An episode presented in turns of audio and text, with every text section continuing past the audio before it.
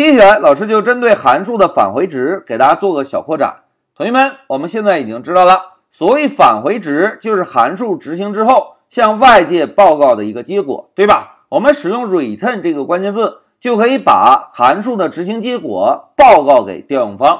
那在这一小节中啊，老师呢要针对函数的返回值给大家做一个扩展。同学们看，在我们实际工作中啊，经常有一种可能，就是要求定义的函数在执行之后啊，返回的结果不是一个。而是能够返回多个结果。哎，如果我们遇到这种开发需求，应该怎么处理呢？哎，在这里啊，老师呢给大家举了一个小案例。大家看，假设我们在开发中需要定义一个函数，这个函数内部是负责测量当前的温度和湿度的。当温度和湿度测量完成之后，我们要求函数能够直接返回当前的温度和湿度。哎，大家看。温度和湿度是不是两个不同的数据，对吧？那这个函数应该怎么编写呢？哎，同学们，在这里啊，我们先分两步。第一步，我们先做一个基础的准备工作，把函数定义完成，并且在函数中我们先返回一个结果。这种方式是不是我们比较熟悉的方式，对吧？那么目的明确之后，就让我们回到 Pycharm。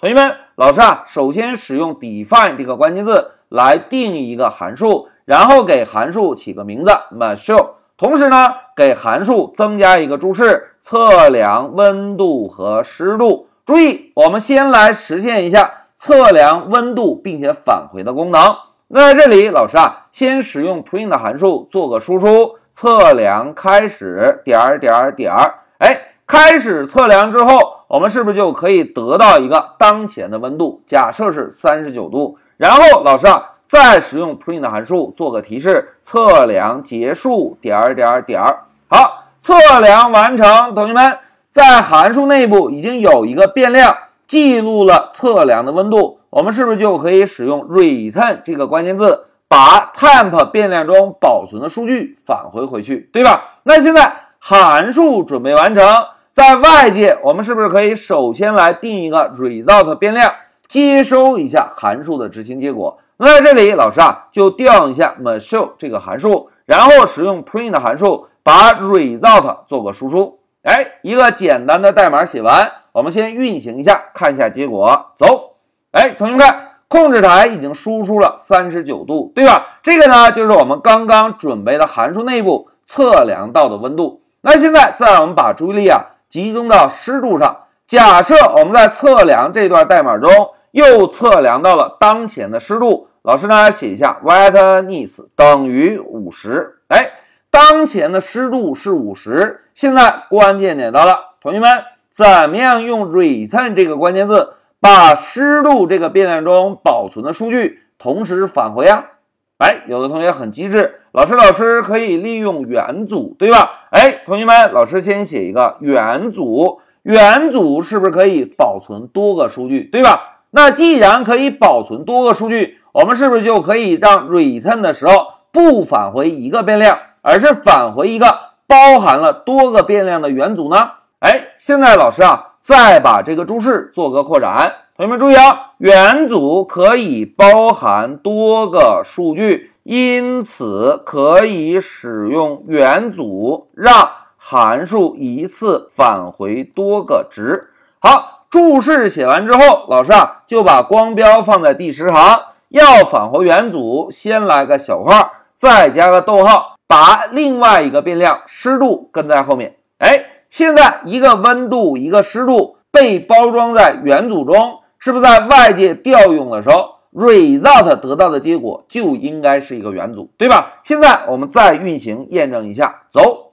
哎，同学们看，在控制台果然输出了三十九和五十，对吧？如果我们想要验证 result 的准确类型，老师啊，可以在十三行打一个断点，然后通过调试工具来确认一下。同学们注意，老师点一下调试按钮，哎，断点停到了十三行，我们直接使用 F8 单步执行。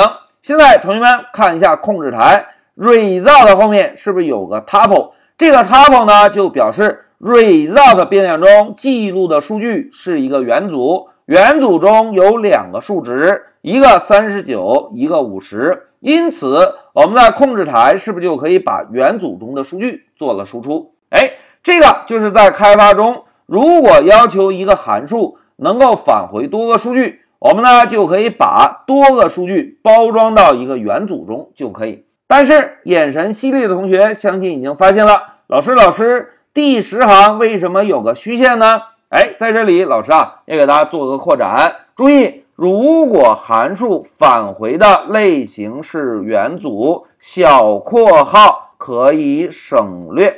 哎，这个就是因为我们没有省略小括号，Pycharm 会提示我们，大哥，这个小括号是可以省略掉的哦。来，让我们验证一下，老师啊，把这行代码先注释一下，然后在下方我们再使用 return 关键字。这一次返回的两个数据，我们直接用逗号分隔，而不再增加小括号。同学们，我们先运行一下，看一下结果。走，哎，大家看，输出的结果是不是跟刚刚是完全一模一样的，对吧？那现在再让我们通过调试工具来验证一下 result 类型。来，走，哎，断点停到了十四行，我们同样使用 F8 单步执行。大家看，result 类型是什么？